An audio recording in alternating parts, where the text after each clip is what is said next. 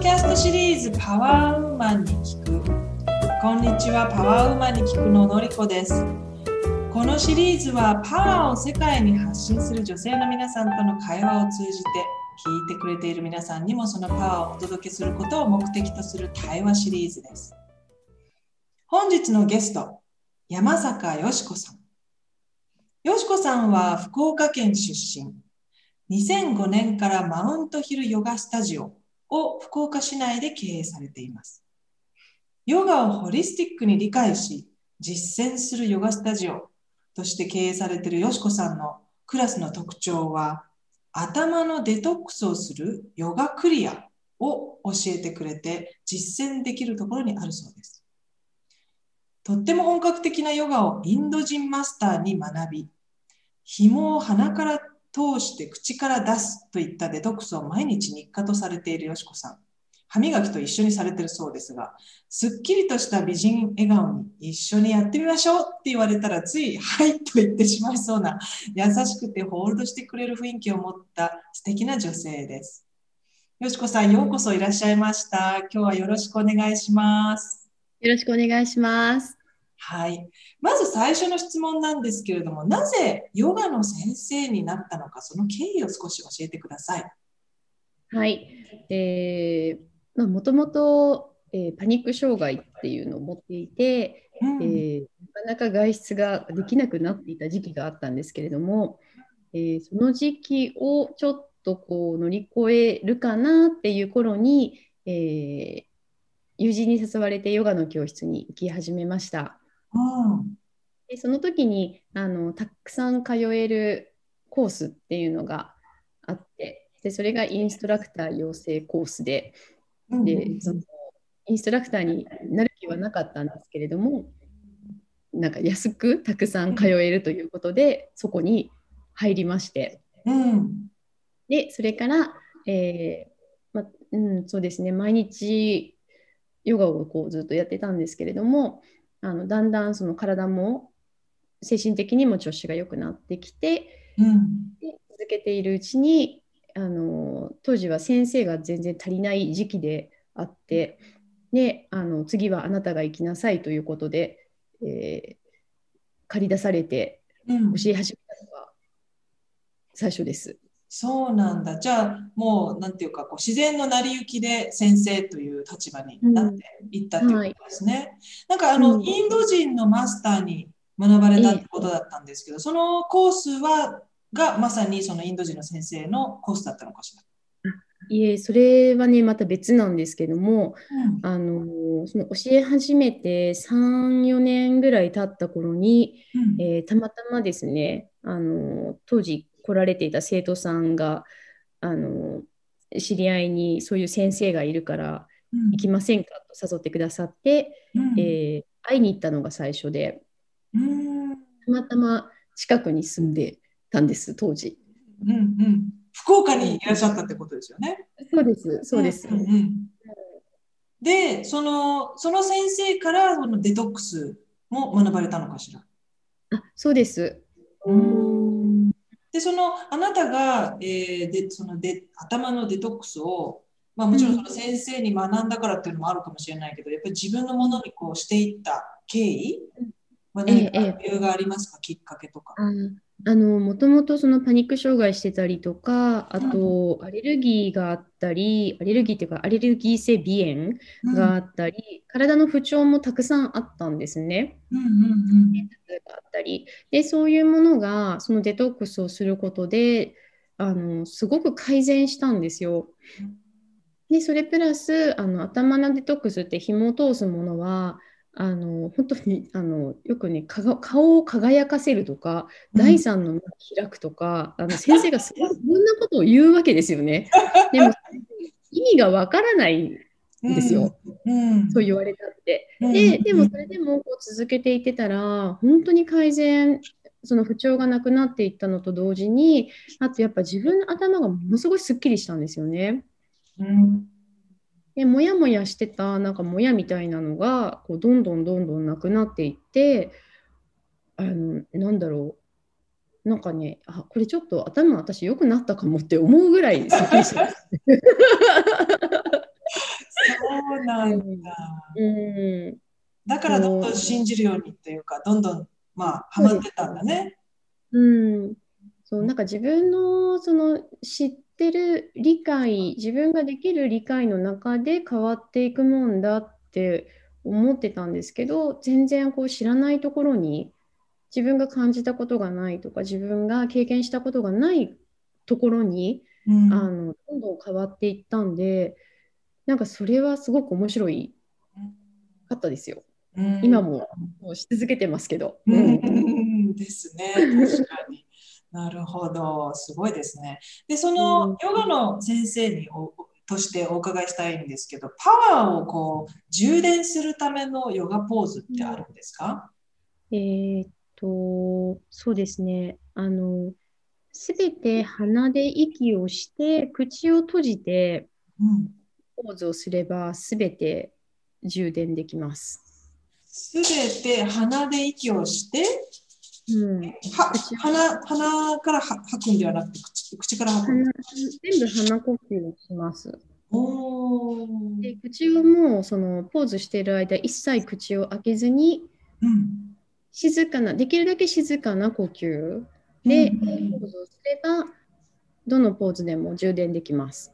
そうなんですね。それはなぜなんですか、なぜ鼻呼吸というか口を開けないっていうそういうことなのかしら？あの口をあの、えっとね、鼻はね息するためにあるんですよね。うん、で口を開けるとというのはその吐くだけ口開けると口で息を吐くとかねたまにそのポーズの合間に口をパッて開けちゃったりとか、うん、あのするのをうちのクラスでは一切それはしないんですけど口をずっと閉じ続けてポーズをするんですけど、うん、ヨガのポーズっていうのは基本自分の中にエネルギーを作るんですよね。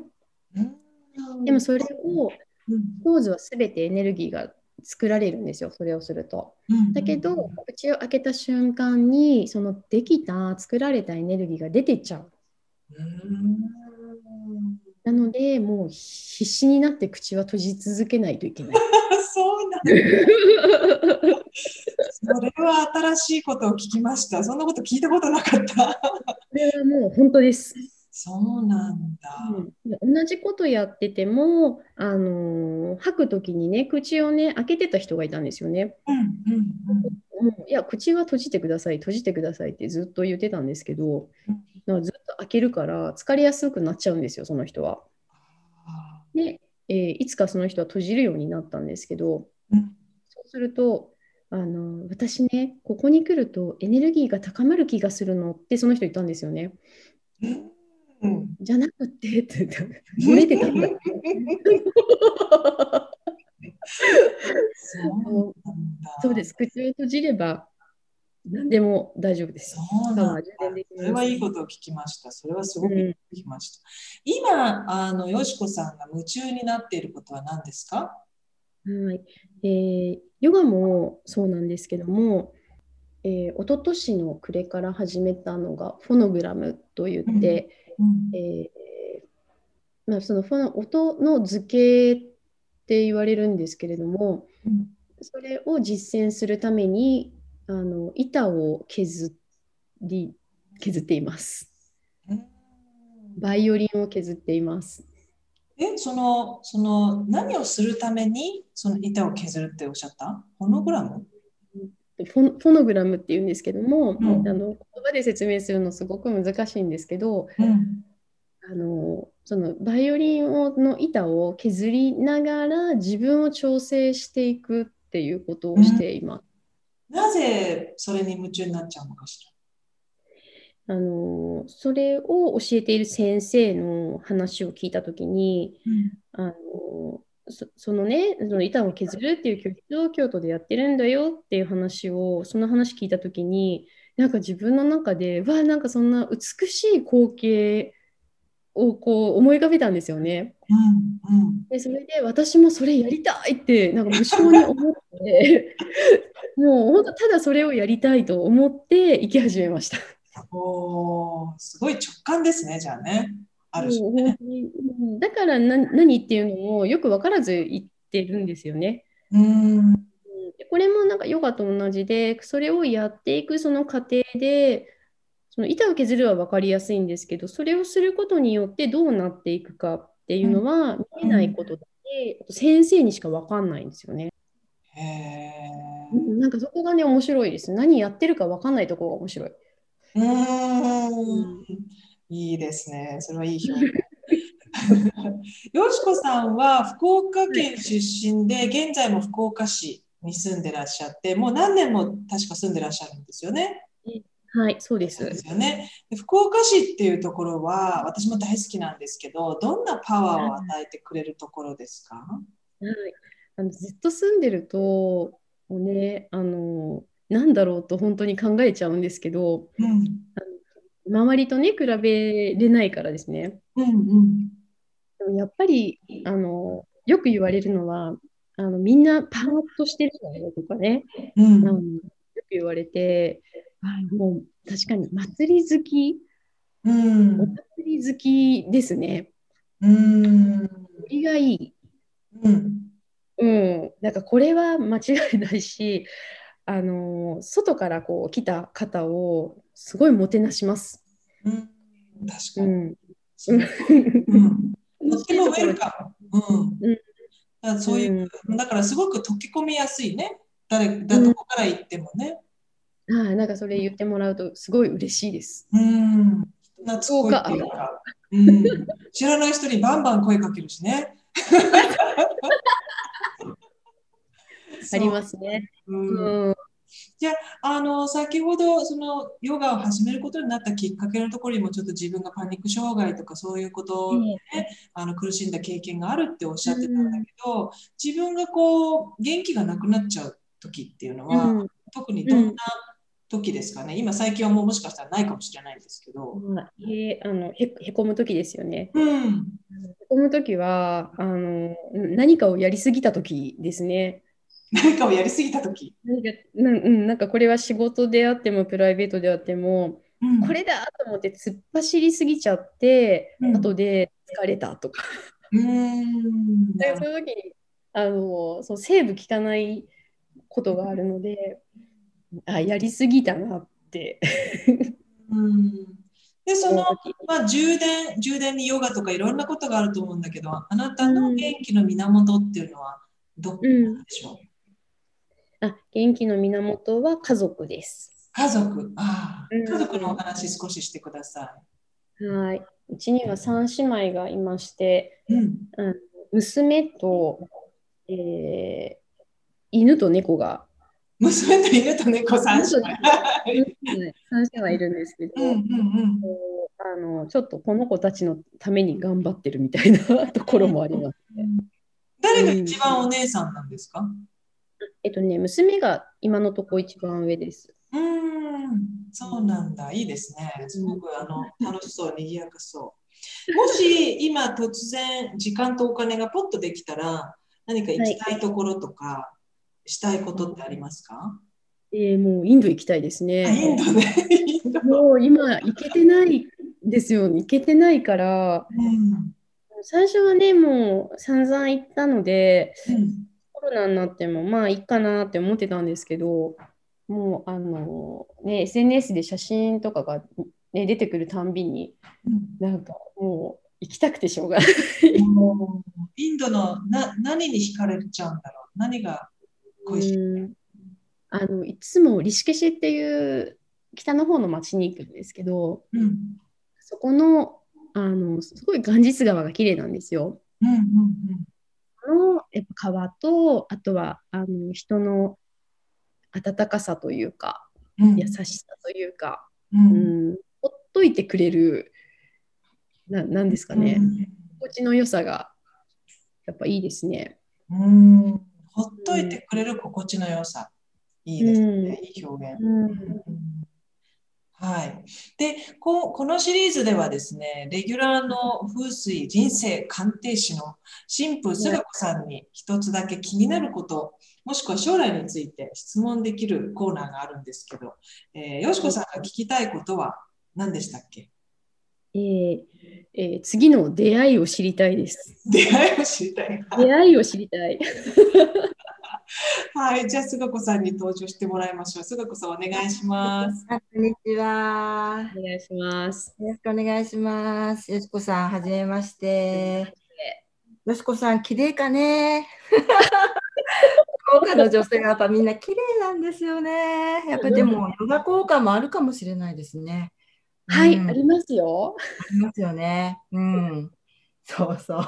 な私も博多弁がついつい出ますけれど。よかよ。よかよ。あ、うん。あ、あの、よしこさん、はい、出会いですね。はい、えー、今年ま、まさにジャストで。いいご縁がありそうなんですよ。え？ー、うん、なんか兆しないですか？で、あの、よしこさん、今年はですね、ご自身の才能もすごく発揮できて、はい、公的なポジションが上がるような発展の見通しがすごく出てくるんですね。で、この流れはもう一面あって、それは理想の相手と巡り合ったり、結婚の可能性も高いという年なんです。すごくないですか、それ。両面あるんですよ、仕事と異性っていうのはですね、同時に来る感じ。で、うん、で今年は友人、知人を介しての信頼のおける社会的立場の高い人との縁が強く出てるんですよ。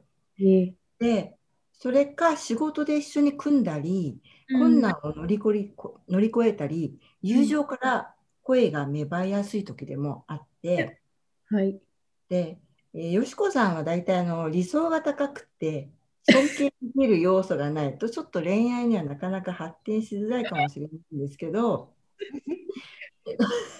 けどよしこさんのパートナーのタイプはですね、はい、あのいわゆる社交的で人気者で少々派手ですけれども、うん、前がよくて稼ぐ力が強い方なんですよ。結構リッチマンと縁があります。えー、でも今まではなかった。今までのと違ったってことだと思いますよ。こういうタイプじゃなかったってことは。そう。で、ちょっとよしこさんにアドバイスとして、うん、えー、お伝えしたいことがあるんですけど、よしこさんは大体人のこう下に立ってこう指示を受けることがちょっと苦手だと思うんですね。はい、で、えー、毒舌でズバッとはっきりとどめを刺してしまうっていうところがあると思います。でそこをですね、気をつけるとうまくいくと思います。結構あの、ファシリ系とドパ、あのー、とどめ系で結構皆さん、ああの、あの優しい方なんで、あの相手の方って、ちょっとあのついていけないっていうことになりやすいっていうのがあるんですね。